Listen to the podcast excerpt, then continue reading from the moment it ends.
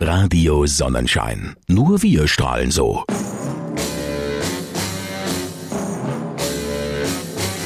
Kulturzeit. Das Kulturmagazin rund um Theater, Literatur, Kunst, Kino, Kulinarik und mehr. Jetzt auf Radio Sonnenschein. Mit Barbara Bonnmann. Hallo, ich grüße euch. Herzlich willkommen zu einer neuen Kulturzeit, die heute vieles beinhaltet. Unter anderem spreche ich gleich schon mit dem Geschäftsführer von Audible. Bei Audible gibt's Hörbücher und Hörspiele en masse zum Runterladen. Und der Markt boomt und wächst, hat Audible selbst festgestellt. Warum das so ist, das wollte man natürlich auch mal rausfinden und hat nachgefragt bei denen, die diese Angebote nutzen. Und über die Ergebnisse plaudere ich gleich mit dem Geschäftsführer. Außerdem stelle ich euch heute zwei Bücher vor. Das heißt, eigentlich machen das die Autoren selber und Autorinnen. Es geht einmal um ein äh, medizinisches Buch, allerdings sehr witzig präsentiert. Wer Dr. Wimmer aus dem Internet kennt, der weiß, dass der gute Doktor das immer auf sehr schöne und anschauliche Weise macht. Und er wird mit mir plaudern. Und es geht um das Thema Hochbegabung. Auch dazu ein Buch heute bei mir. Dann hat mein Chef und Kollege Walter Wiedenhofer im Sonnenscheinstudio die Jungs von Freiwild getroffen und hat mit ihnen geplaudert über ihren neuen Song, aber auch über vieles andere mehr.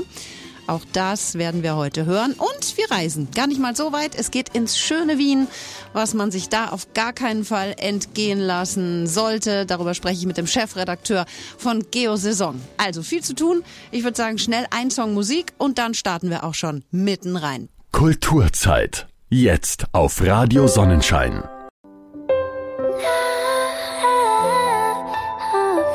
Hörbücher, Hörspiele und Podcasts, die werden immer beliebter. Nicht nur auf Buchmessen spielen sie eine immer größere Rolle, auch bei uns sind sie regelmäßig in der Kulturzeit vertreten. Und äh, der Hörbuchanbieter Audible, der hat jetzt den sogenannten Audible Hörkompass 2018 vorgestellt. Laut dem sind Hörbücher für 53 Prozent der Deutschen längst auch eine wichtige Alternative zu Fernsehen und Computer. Audible-Geschäftsführer Nils Rauterberg, der kann uns mehr dazu erzählen. Hallo Herr Rauterberg, freue mich, dass Sie sich Zeit für mich nehmen. Hallo, grüße Sie. Herr Rauterberg, wie viele Hörbuchfans gibt es denn laut Ihrer Studie inzwischen in Deutschland? Die Zahl der Nutzer steigt kontinuierlich.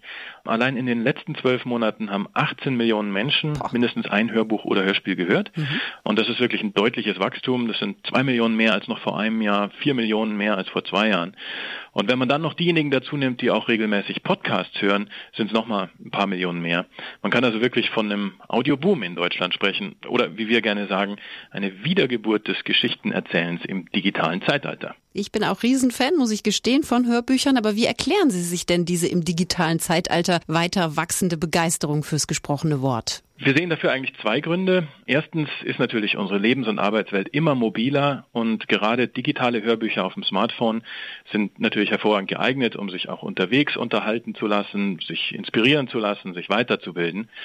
Und zweitens stellen wir auch immer mehr den Trend fest, dass Menschen sagen, sie möchten ihre Zeit sinnvoll nutzen. Mhm. Und in unserer Studie sagen mehr als die Hälfte der Deutschen, dass dies mit Hörbüchern besser möglich ist als zum Beispiel mit sozialen Medien. Sogar die Jüngeren, die unter 30-Jährigen, stimmen dem zu. Und worauf legen Hörbuch- und Hörspielnutzer inhaltlich am meisten Wert? 63 Prozent der Befragten nutzen Hörbücher und Hörspiele zur Entspannung, also um vom Alltag abschalten zu können.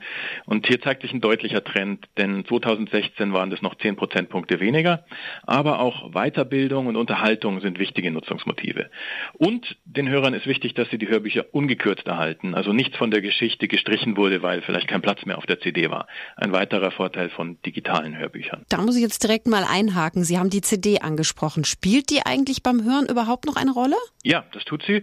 47 Prozent hören ihre Hörbücher tatsächlich noch auf der CD.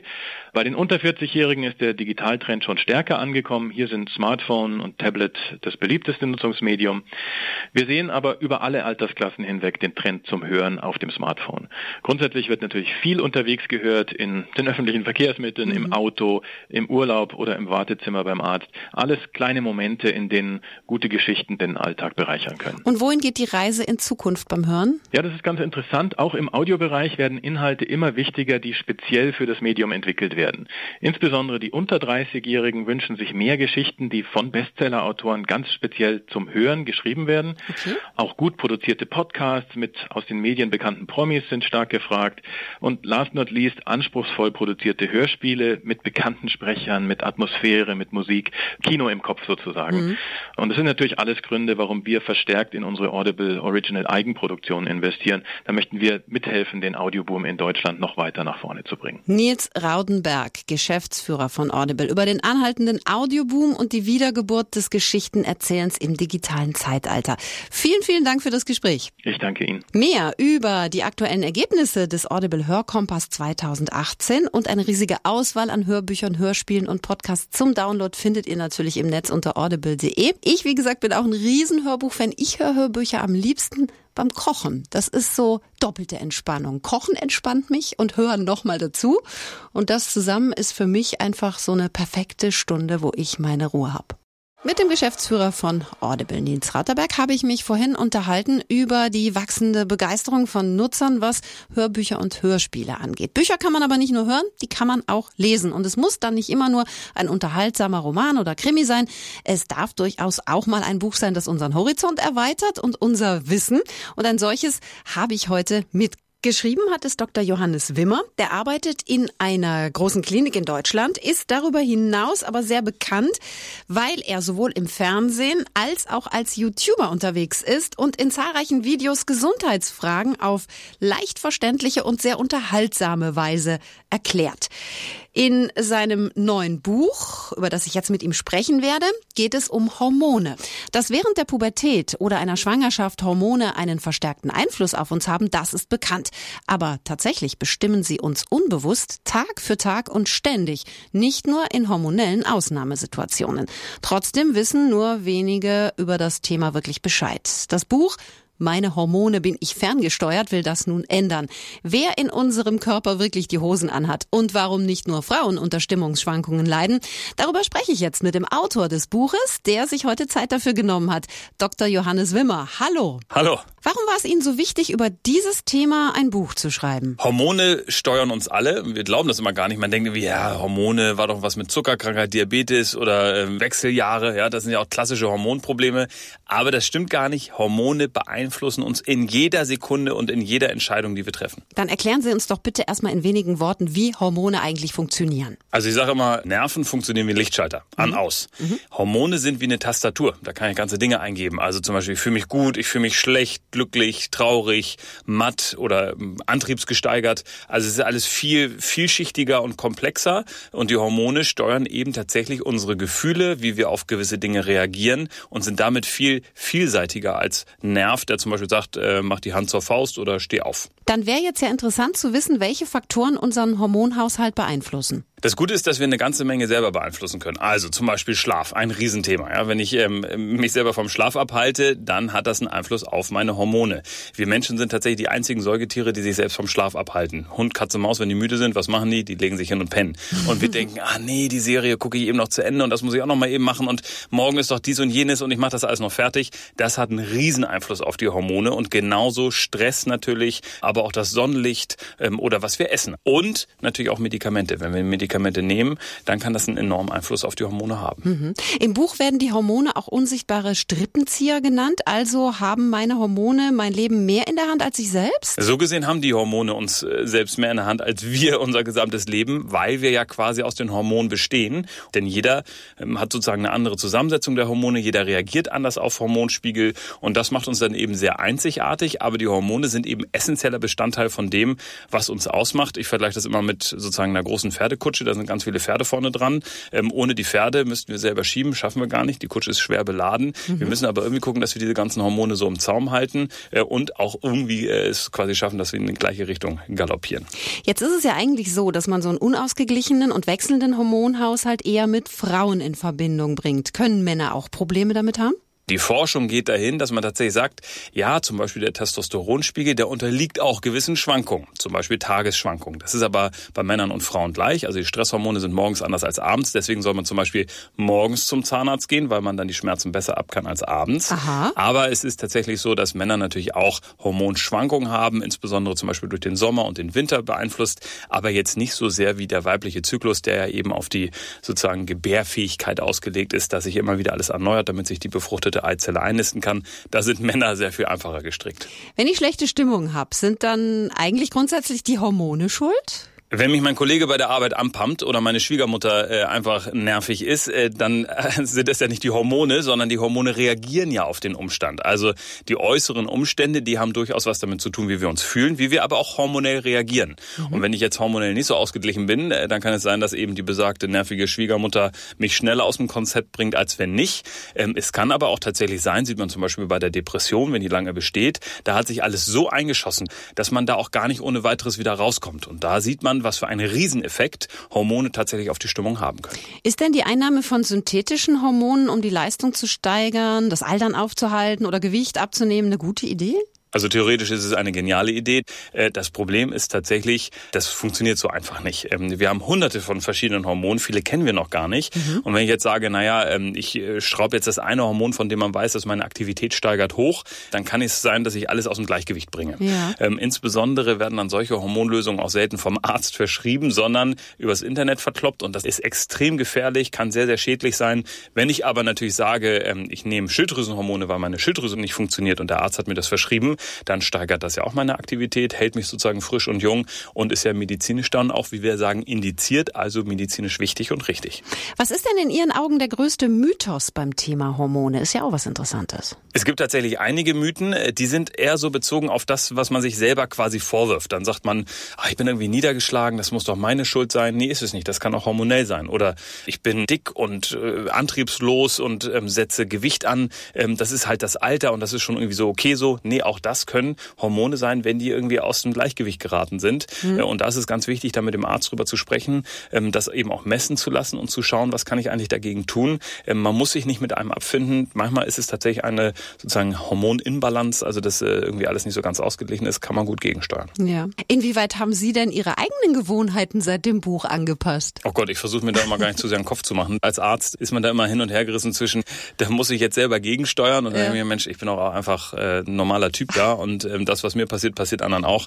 Also ich versuche es nicht zu verkomplizieren. Es ist eher eine schöne Gewissheit, dass man nicht alles im Leben steuern kann, sondern das ist eben das Leben ähm, und wir sind so, wie wir sind, äh, einzigartig und schön unterschiedlich mhm. ähm, und das macht das Leben ja auch irgendwie lebenswert und auch den Umgang so spannend. Dr. Johannes Wimmer über sein Buch Meine Hormone bin ich ferngesteuert.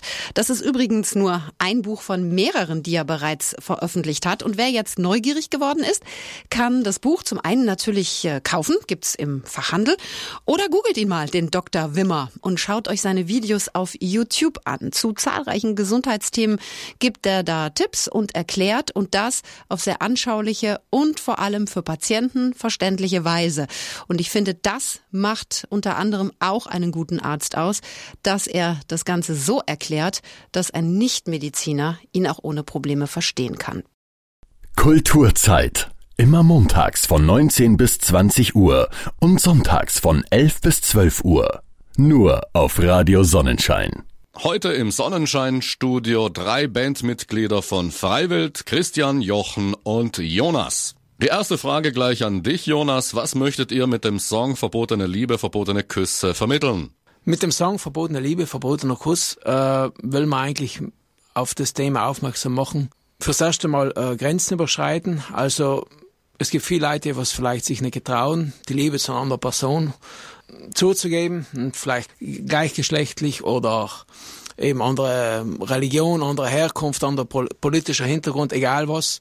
Und mir mag ich wollte die Mauer durchbrechen mit den Song und sagen, egal was ist, wo er herkommt, welcher Hintergrund, welchen Hintergrund äh, eine Person hat. Das Thema, also Liebe, kennt keine Grenzen und da soll sich auch keiner äh, äh in Grenzen äh, fühlen, also einfach das Thema ausleben und, und unter Anführungszeichen dem, was man will und zu der Person sich, zu der man sich hingezogen fühlt, auch Zuneigung zeigen. Kurz die Geschichte zum Song. Die Geschichte zu deinem Song ist eigentlich entstanden, weil der Philipp und der Föhre haben einen privaten Ausflug gemacht, haben wir es mal privat, sind einfach mit Familie mitgefahren, nach Israel einen Ausflug gemacht. Und dann ist eben enten um sein Geig genommen und sein Israel, äh, Jerusalem gefahren. Und dann ähm, hat der Philipp gefragt, was passiert, wenn sich ein Madel oder eine Frau und ein, ein, ein Palästinenser in einen, wie war es gleich für Palästinenser in eine Palästinenser in eine israelischen Frau oder umgekehrt verliebt. Dann hat der Guy gesagt, ja, das ist ein No-Go. Und dann hat der Philipp eben die Idee gehabt zu dem Song, eben verbotene Liebe, verbotener Kuss. Wir sind dann äh, drei oder vier Monate später um, oder zwei Monate später umgeflogen und haben eben das Video durchgedreht, weil uns das Thema selber sehr gefallen hat und mir gedacht haben, da passt das Video sehr gut. Und wenn dann, wo die Idee entstanden ist, weil irgendwo anders hat es auch wenig Sinn. Hat es bei den Dreharbeiten zum Video in Israel Probleme gegeben? Wir meinten überhaupt keine Probleme gehabt. Wir müssen, oder kann ja von meiner Erfahrung reden, muss echt sagen, ein wunderschönes Land. Äh, wir haben uns total sicher gefühlt, enten ist eigentlich überhaupt kein Problem. Aber logisch, mein Herz allem in die Nachrichten, vor allem bei Insta, äh, allem Krisenherd und Probleme etc. pp. Aber ich jetzt auch wiederum eine, eine, eine große Werbung gesehen im Fernsehen, also ein normaler Sender, das ist für Israel gerade viel Werbung machen. Tel Aviv, wunderschöne Stadt. Und ich glaube, nachdem die Leute endlich auch selber wollen, dass Touristen kommen und das Land umschauen, ist schon von Sicherheit her gegeben. Und ja, der Giro d'Italia war auch heuer, hat den Startpunkt gehabt, habe ich mitgekriegt heuer.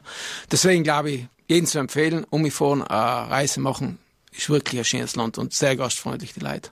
Jochen, was hältst du von den Religionen? Ja, was halten wir für Religionen? ich glaube, wir sind alle recht äh, äh, katholisch aufgewachsen, erzogen worden und äh, sind alle gläubig, so, sozusagen. Der eine mehr, der eine weniger. Aber im Allgemeinen, ich habe mal ein interessantes Gespräch gehabt mit Reinhold Mesner und sind wir ihn nachgefragt, ja, was er so für Religionen haltet. Und der hat mir dann gesagt, äh, äh, er sieht jede Religion als Erfindung von der Menschheit. Und ich glaube, sind wir da nicht ganz unrecht. Äh, das ist wirklich gemacht worden, Leid zu führen und äh, man sieht ja, was stückweise auserkennt mit äh, fanatische Gläubigen, also das ist nicht allem positiv. An etwas als Glauben schadet keiner, also hell ist ja gut, wenn man es hat, gibt einen gewissen Halt, aber ich finde schon auch, dass sich jeder selber zurechtlegen soll, an was er glauben soll und an was nicht. Wir träumten uns an gleiche Orte und dachten, es macht keinen Sinn. Dieselben ungeweinten Tränen. Doch wir folgten den Gefühlen in uns drin. Geheime Küsse, stille Schreie.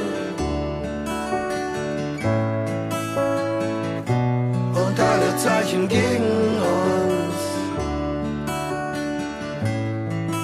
Doch der Herzschlag in uns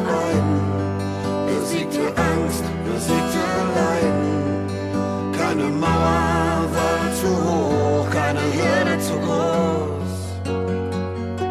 Verbotene Liebe, Gefühl auf der Flucht, verbotene Küsse, wir haben es versucht, stärker als jedes Nein der Welt.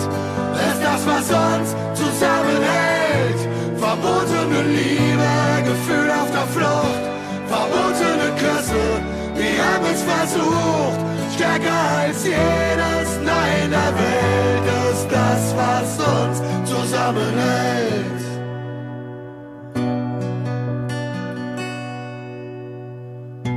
Im eigenen Verlangen gefangen. durchmarschen von der Hand ins Wald.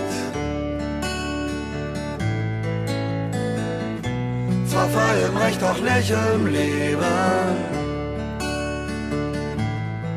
Sogar der Sand der Zeit begrub die Hoffnung auf Freiheit.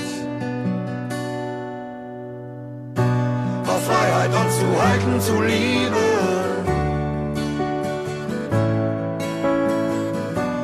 Freiheit uns zu zeigen und zu leben. Der Herzschlag in uns beiden besiegte Angst, besiegte Leiden. Keine Mauer war zu hoch, keine Hürde zu groß. Verbotene Liebe, Gefühl auf der Flucht, verbotene Küsse, wir haben es versucht, stärker als jedes Nein der Welt.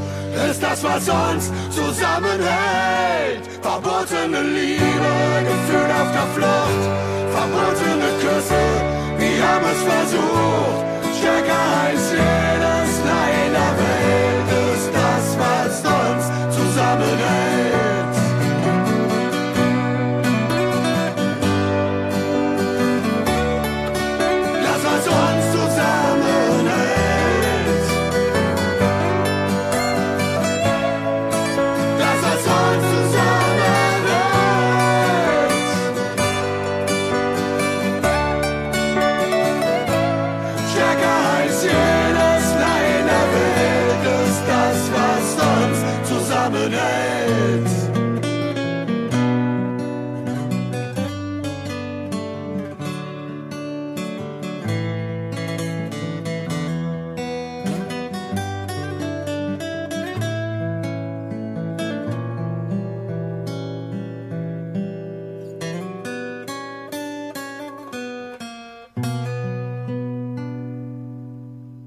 Christian, welcher ist dir der wichtigste Titel auf dem Album Rivalen und Rebellen? Ich glaube, einen richtigen wichtigen Titel gibt's auf dem Album nicht. Ich glaube, das Album selber ist einfach äh, super gelungen. Ich glaube, die, die Mischung macht's einfach aus. Wir haben auf dem offiziellen haben wir 26 beziehungsweise 27 Songs und äh, jeder einzelne macht einfach das, das Album rund. Wir haben das mal wirklich das große Glück gehabt, dass wir mit ganz vielen Produzenten arbeiten gedurft haben. Jeder hat seinen Input eingeworfen und von dem her ist ein richtig abwechslungsreiches Album geworden und wir sind richtig stolz und den Fans gefällt, gefällt's und äh, ja, so kann's weitergehen. Muss man musikalisch auf einem hohen Niveau sein, um erfolgreich zu werden?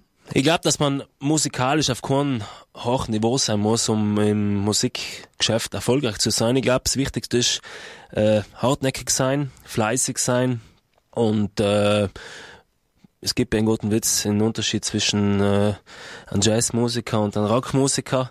Ich glaube, kennt jeder. Also ah, drei, vier Akkorde machen eine Band richtig erfolgreich. Ich glaube, in ja, in unserer, in unserer Geschichte war es einfach auch wirklich so, dass wir äh, sehr viel gespielt haben, wirklich fleißig waren und alle, die was uns gekannt haben und gesagt, ihr seid Bocknarrer, das wird jetzt Wochenende, drei, vier Tage Deutschland, äh, verdienen kein Geld, aber hell war einfach zu der Zeit, wir haben Spaß gehabt, wir haben, äh, ja, wir haben das gewählt, wir haben äh, fleißig sein gewählt, wir haben dranbleiben gewählt. Und im Endeffekt hat sich dann noch 10, 11, 12 Jahre hat sich dann ausgezahlt.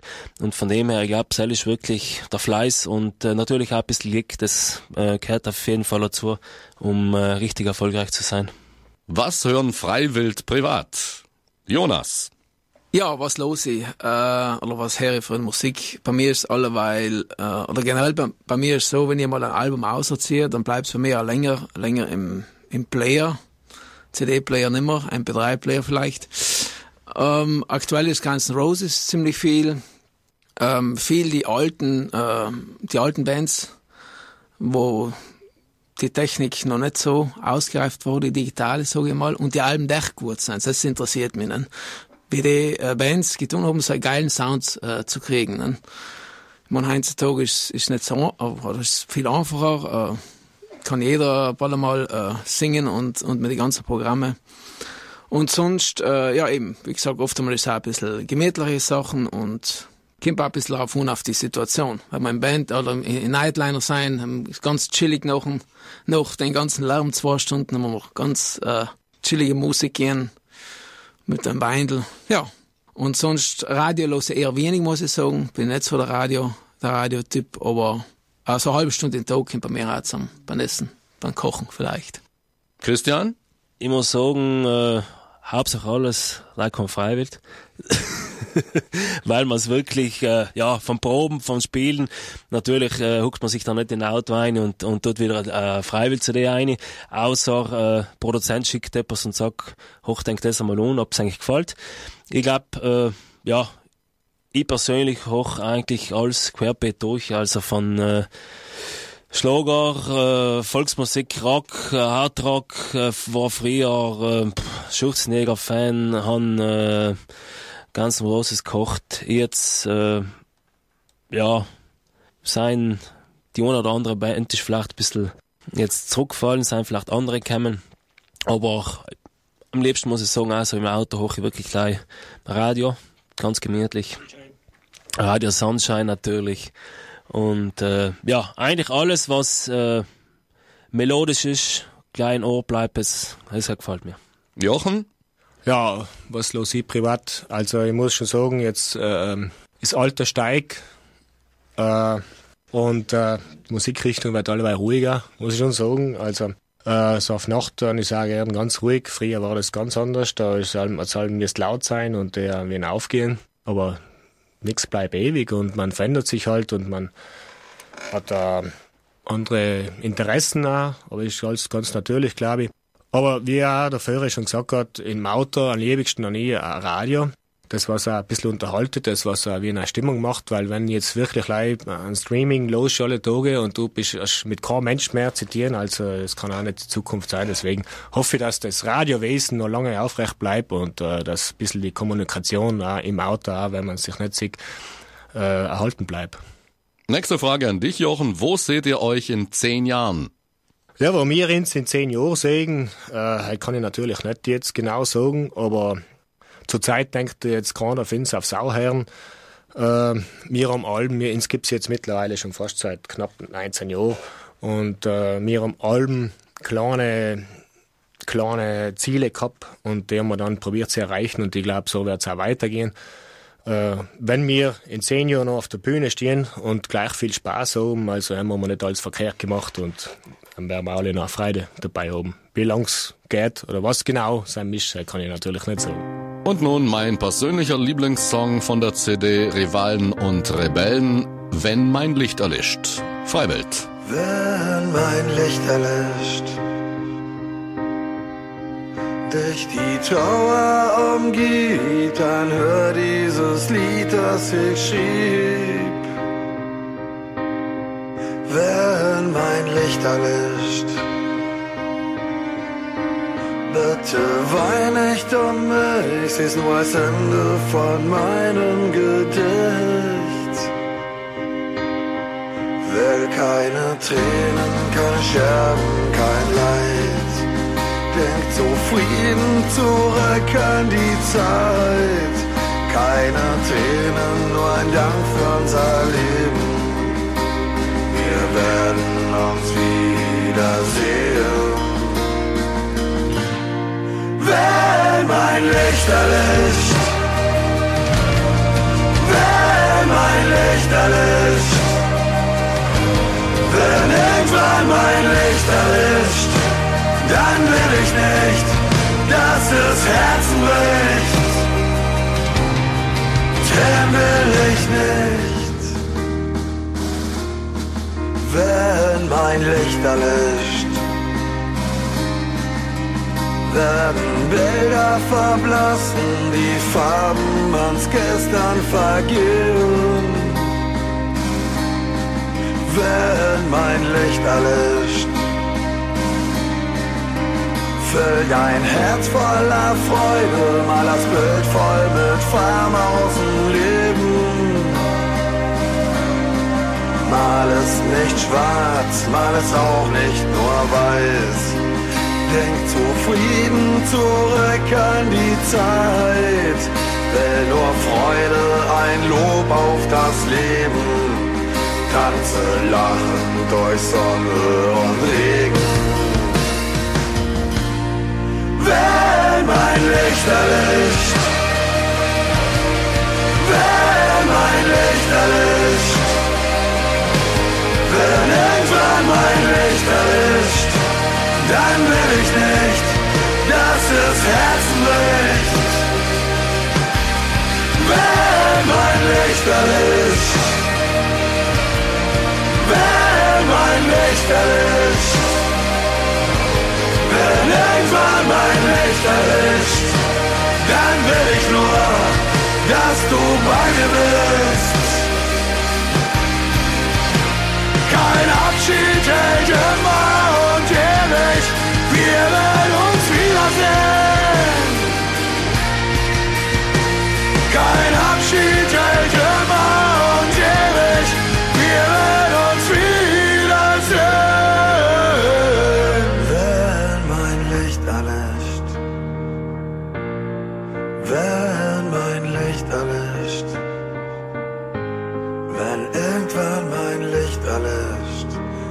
dann will ich nur, dass du bei mir bist. Wenn mein Licht erlischt,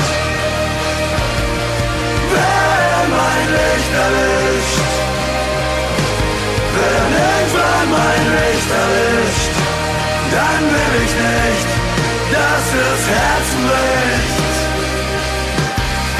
Wenn mein Licht erlischt,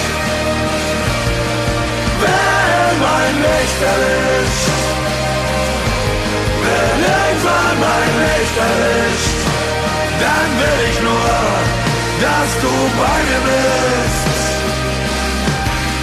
Trennen will ich nicht.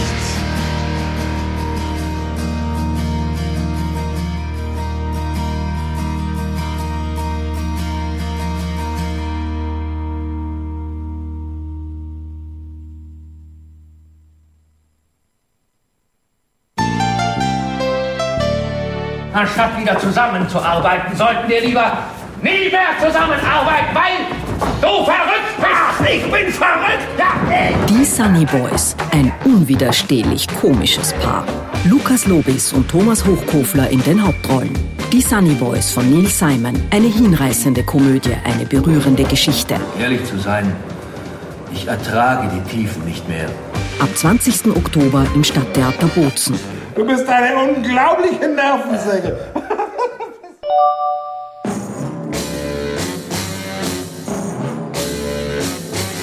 Kulturzeit. Das Kulturmagazin rund um Theater, Literatur, Kunst, Kino, Kulinarik und mehr. In der nächsten Ausgabe sind endlich wieder die Vereinigten Bühnen Bozen zu Gast in der Kulturzeit. Sunny Boys, das Erfolgsstück von Neil Simon, steht zurzeit auf dem Spielplan.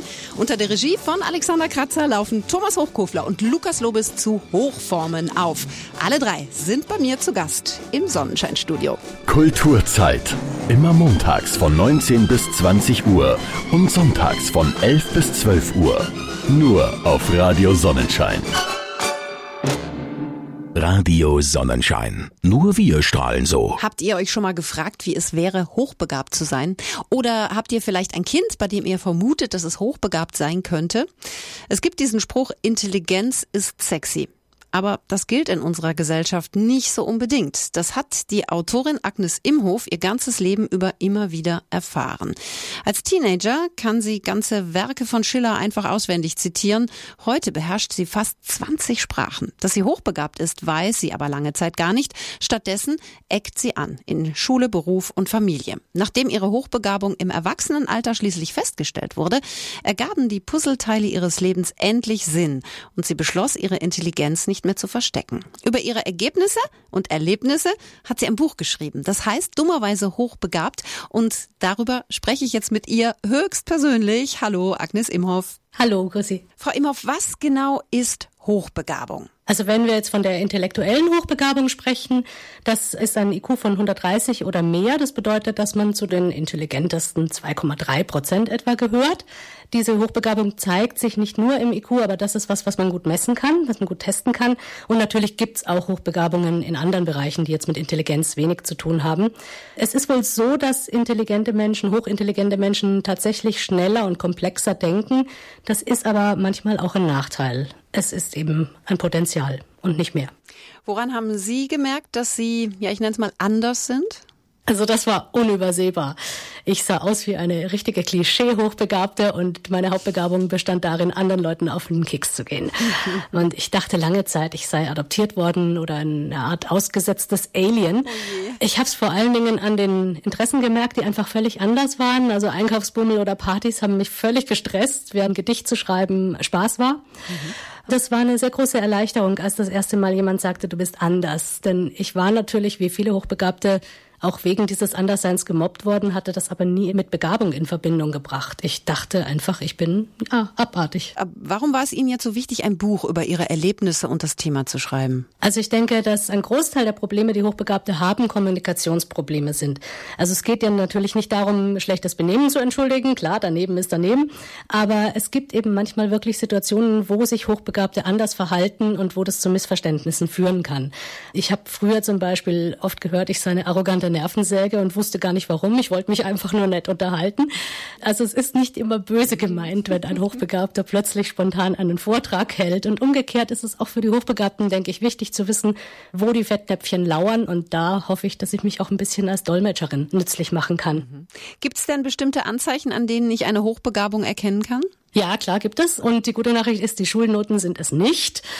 Hochbegabte denken meistens eben sehr schnell, sehr komplex. Sie haben ein gutes Gedächtnis. Das merkt man schon bei Kindern. Die fragen einem nicht nur Löcher in den Bauch, sondern die merken auch ganz genau, wenn sie beim Vorlesen schummeln und ein Wort weglassen. Ne? Also meine Tochter zum Beispiel, die war da ganz extrem. Die sind häufig mit sieben irgendwie schon auf manchen Teilgebieten bewanderter als ihr Lehrer, schreiben aber manchmal trotzdem schlechte Noten, weil sie entweder gelangweilt sind oder einfach schlichtweg faul. Ne? Ja, und wenn so ein Kind gelangweilt ist, dann kann es auch wirklich zu einem höllischen Zombie mutieren. Und ich weiß da ganz genau, wovon ich spreche, denn ich war auch so eins. Welche Folgen kann es denn haben, wenn eine Hochbegabung nicht erkannt wird? Ja, im schlimmsten Fall macht es krank. Mhm. Unterforderung macht aggressiv. Es können aber auch Depressionen die Folge sein, psychosomatische Krankheiten, soziale Probleme, schulische, später berufliche Probleme. Man kann eben nichts an seinem Sozialverhalten verbessern, wenn man nicht weiß, wo das Problem liegt. Ja. Und man kann kein gesundes Selbstwertgefühl entwickeln, wenn man nicht seine Fähigkeiten kennt. Und dazu kommt dann eben, dass Hochbegabte auch häufig Fehldiagnosen bekommen, wie zum Beispiel ADHS oder Asperger-Syndrom. Und da werden dann Krankheiten behandelt, die überhaupt nicht existieren. Was raten Sie denn dann Eltern, die bei ihrem Kind eine Hochbegabung vermuten? Also auf jeden Fall erstmal entspannt bleiben. Ich würde es testen lassen und zwar von einer spezialisierten Fachperson mit einem wirklich für die Diagnostik geeigneten Test. Mhm. Und zwar einfach deswegen, weil wenn man ein nicht hochbegabtes Kind überfordert, kann das dieselben Folgen haben, wie wenn man ein hochbegabtes unterfordert. Deswegen der Test. Nur es geht ja hier nicht um ein Statussymbol, sondern es geht darum, dem Kind Leiden zu ersparen. Und die Kinder sagen einem auch, was sie brauchen. Ja, und wenn es keine Hochbegabung ist, na und. Agnes Imhoff, vielen Dank. Danke Ihnen. Das fand ich jetzt sehr interessant und spannend und möchte gern noch mehr wissen. Also ich glaube, ich werde zu diesem Buch greifen. Auch wenn es für viele toll klingt, überdurchschnittliche Intelligenz kann einem das Leben manchmal schwer machen, wenn wir nicht wissen, damit umzugehen. Dummerweise hochbegabt ist im Belz Verlag erschienen und im Fachhandel ab sofort erhältlich. Also wen es interessiert, gerne zugreifen. Die Tage werden immer kürzer, da kann den einen oder die andere schon mal der Herbstblues packen. Es gibt natürlich viele Möglichkeiten, den zu überstehen. Zu Hause die Decke über den Kopf ziehen beispielsweise und auf Besserung hoffen. Klar kann man das machen, aber viel schöner ist es doch, diese Zeit für einen schönen Kurzurlaub, eine schöne Städtereise zu nutzen. Und da drängt sich eine Stadt ganz besonders auf, nämlich Wien. Man ist schnell da und es gibt jede Menge Möglichkeiten, selbst an grauen und verregneten Tagen etwas zu erleben. Was genau darüber spreche ich heute in der Kulturzeit noch mit Lars Nielsen, dem Chefredakteur des Reisemagazins Geosaison. Hallo, Herr Nielsen. Hallo. Herr Nielsen, was macht Wien als Städte- und Kurzreiseziel für Sie so besonders? Was ist an Wien anders als an anderen europäischen Metropolen? Naja, Wien ist ja gerade durch zwei internationale Vergleiche von Großstädten zur lebenswertesten Stadt der Welt gekürt worden.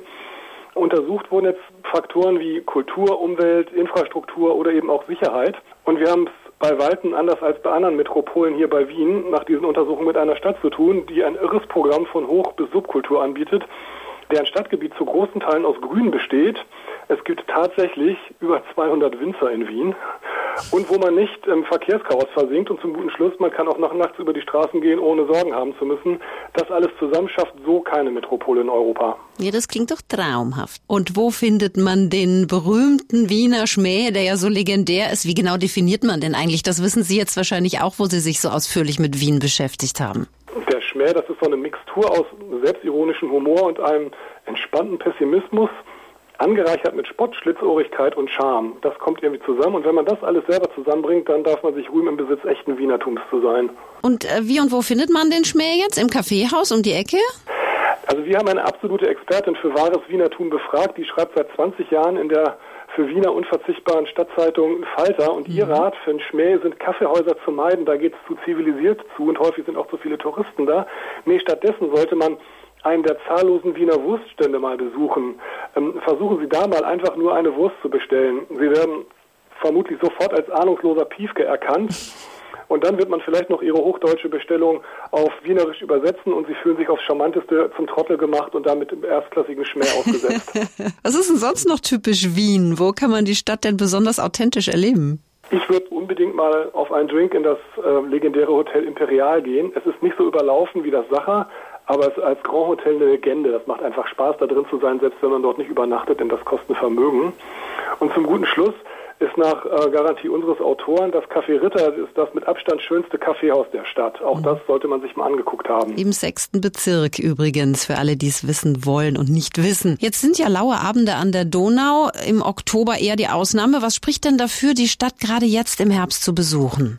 Wir alle wissen ja, dass Europas größte Städte als Ziele für Touristen aus der ganzen Welt immer beliebter werden. Und da sind es eben gerade diese Nebensaisonzeiten wie Oktober, November oder eben der frühe März.